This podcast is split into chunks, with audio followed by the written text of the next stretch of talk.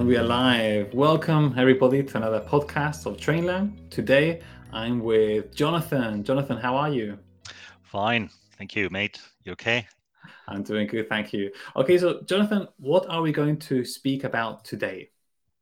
Well, today we are going to talk about modals, modals of obligation, suggestion, and uh, prohibition. Good. And, and we know that these are really useful and practical in our day-to-day lives, don't we?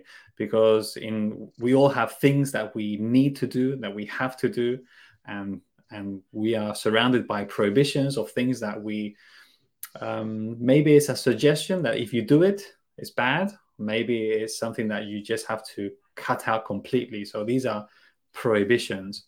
So today we're going to speak about the differences between these and we're going to add give some good examples. Uh, but before that, remember everybody that a modal is followed by an infinitive. So that's why modals are really easy. Uh, so let's start with the first one. So the first one is obligation. So what two modals do we have, Jonathan, for these? Well, for this ones, we have uh, must to and uh, have to. Yes. And what's the difference between must and have to? All right. Well, this that's quite interesting, uh, Stefan, because uh, uh, one, it's it's more personal. It's a personal uh, obligation, and and the other one, it's more situational. It's it's more an external uh, obligation. I don't know. Just if if you want me just to give you a couple of yes, examples. Please. All right. Well, for example, I can say, "Hey, I, I must go to the doctor. I must see a doctor." This is my decision. It's my personal obligation. But if I say I have to be at the office at 12, uh, well, maybe that's because I have a client or maybe because I have some work to, to do, but uh, it's not my desire. Certainly, it's not me wanting to go to the office, but it's a it's an external obligation. Maybe my boss is telling me that I have to be there at 12. Perfect. I like that. So the main idea, the main difference is one is internal, so it comes from us. This is must, and one is external, so it comes from maybe I don't know my boss, my teachers, maybe society, and that one is have to. Uh, another way to explain it would be, for example, must uh, expresses the speaker's feelings, whereas have to is more of an impersonal idea. Like I liked your example where you said I must go to a doctor now, obviously, you want to go to a doctor. It involves feelings because you know that if you don't, something bad will happen. Uh, whereas have to is general. Like I have to brush my teeth every day. Okay, there's no feelings involved in that. It's just a general obligation. Okay, whereas um, uh, if I said another example would be I must tell you something, Jonathan. Okay, so here this is is not imposed by anybody. It's my personal uh, decision imposed by myself, and it uh, involves feelings. Yes, maybe it's something important, and I must speak with you. Okay, yeah. great. I think that's quite um, quite clear. Yeah, you're right. Just maybe to add something to that, I also thought that maybe uh, we can use this for things we think are necessary. No, just for example, hey, you must finish your food. I just said, okay, I'm, I'm telling you what I think you must uh, do. Good, that's true. And um, so there's a pro- there's a difference though. We we say that must is internal, have to is external, maybe from from society, teachers, and when we have to follow a law, which one is it? Is it must or have to?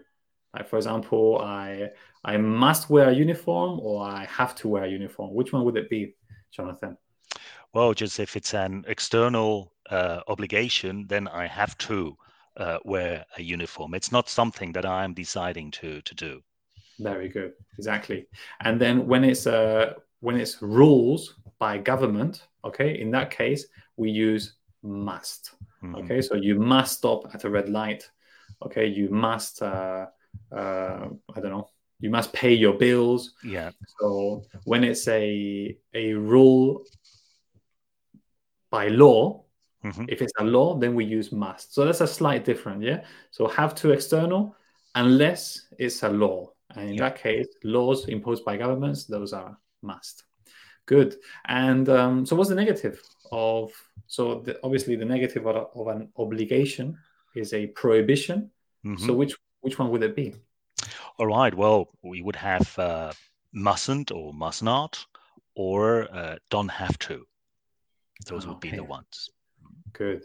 And um, are they are they the same? Mustn't and no, no, no, no. They are not. Uh, it's it's it's not. Uh, it's not like uh, must and must do and have to. No, that have slight differences. In in the case of uh, mustn't and don't have to, there's a clear difference. No, just mustn't is a clear prohibition, uh, and uh, don't have to would be just something that is not necessary to to do. I don't know if you can give a couple of examples. Yes, perfect. Yeah. For example, I, I always like this example when I teach my students. I, I tell them you mustn't cheat during an exam. Cheat, hacer trampas. Mm-hmm. So you mustn't cheat during an exam. This is a prohibition. It can't be done, or you shouldn't do it. You mustn't cheat. But the meaning changes dramatically if you say you don't have to cheat. If I say you don't have to cheat, it means that it's not necessary. If you cheat, well done. If you don't cheat, well done also. so the meaning changes completely. So obligations, there are two, must, have to. But prohibitions, there is only one, yep. which is mustn't. Okay, all types of prohibitions, things that you you shouldn't do. This is mustn't. Um, do you have any other example, maybe with have to, or, or sorry, don't have to? All right. Well, just um, I don't know. Let me think. For example, well, you don't have to um, do your homework now. Would okay. be one. Although we want our students to do the homework always, no, but uh, something that is not necessary. Hey, or maybe just uh, uh, you don't have to wear a tie, for example. Right, and um, with uh, provision, you mustn't touch uh, the fire uh, because you know it's it, it's going to burn. So that's a prohibition. Hmm. I like those examples because if you if you change the modal verbs in all of those examples, you can see how the meaning changes dramatically. For example, you mustn't touch the fire. That's obvious. But if you say you don't have to touch the fire, it means that you can you can, but it's not necessary. I mean, obviously it doesn't make sense. Or you don't have to do your homework now mm-hmm. because you can do it later or you can do it tomorrow or at the weekend. Whereas you mustn't do your homework. I don't think a teacher has ever said that before. so, so these, this, this is something to that's quite tricky. Yes, the negative of have to and must, but it's, it's fun to play with these in, when we are teaching English. Okay, so we've done uh, we've done two. We've done obligations, mm-hmm. prohibitions. Another third one is suggestions. So here we have three, don't we, Jonathan? Which yep. three modal verbs do we have for this one? Well, we would have should, ought to, and had better. These are the, the three we are going to consider. Yes. And now, should and ought to, they are identical, aren't they? Uh, mm-hmm. Uh, in Spanish, it would be deberías. Mm-hmm. Yes. So, for yeah. example, Matthew, you should um, you should have a haircut, Matthew. Oh, sorry, not Matthew, Jonathan. right. If, yeah, I... because um, those who know Matthew, they know that uh, Matthew doesn't need a haircut. So, so you you should you should have a haircut, or you should do more exercise. No, deberías hacer más deporte. Deberías mm-hmm. pelarte. Interchangeable. Should, ought to, they are they are the same um, but had better. Um, there's something about this one, isn't there, that's slightly different? Yeah, just uh, in in Spanish, um, we would uh, say something like you'd you had better you'd better uh, take your coat before going out because it's rain, raining. No, that translated into Spanish, we would include the sería mejor que. So it's it's a modal that uh, you are really uh, pushing a little bit uh, more than if you use should or ought to. Yeah, so it's like stronger advice. That's right. Um, yes, because we want to uh, we want them to avoid some negative consequences, or we want them to receive something. Yeah, and, and it's it's like saying that it's going to be a repercussion if you don't follow the suggestion, right? It's like saying, look, if if you don't do this, then hey, you'd better uh, put your coat. Why? Well, because the repercussion is going to be the consequences that you will you will get wet. Exactly. And interesting of had better is that we rarely say you had better uh, take a coat. We we usually use the contraction you'd better. Um, and in colloquial English or speaking English, it's very common to to hear you'd better instead of you had better. Yeah. Or he'd better. And it's a small d, he'd better, but it's there. Yeah. And maybe written English, we use more you had better. Hmm. But in English, spoken English, you'd better. Yeah. Okay. Something something just to, to add just to, to give an example of the difference maybe yeah. just for for those who are listening no uh, um, we're talking about homework no? for example so the, the mother or the teacher can say you should do your homework okay what you are really saying is hey i, I think it's important that you do your homework. No that's what we are saying. But now if we say you ha- you'd better do your homework that would add a difference. No this is stronger.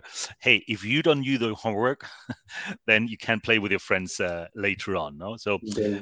it, it, gives um, a clear difference. No that um, it, it's a stronger suggestion because there is going to, to be a consequence. Nice. I like that example. Well done. I like it. Um, with that example is super clear like there's something going to happen okay what if we want to give a negative suggestion in that case so for positive suggestions, we have three should, ought to, had better. But in negatives, we only have one, and it is shouldn't. Okay. You shouldn't do that. You shouldn't cheat during an exam, or you shouldn't uh, play with fire. Okay. This is the the only suggest negative suggestions that we we have. So, Jonathan, if if one of these uh, one of our listeners wants to have a lesson with you, or with me, or with Matthew, or any of the other teachers, um, what should they do? Well, they should visit uh, the, our campus. Uh, that is uh, www.campus.trainlang.com. Perfect. And we remind everybody that the first lesson is free, and there they will you will meet a teacher who will be your coach, and um, hopefully we will see you soon and have lessons with us. Jonathan, thank you very much for, for your help today. Amazing examples and amazing teaching. And I'll see you next time. Thank you, Stefan. Thank you very much. Bye-bye. See you next time. Bye bye.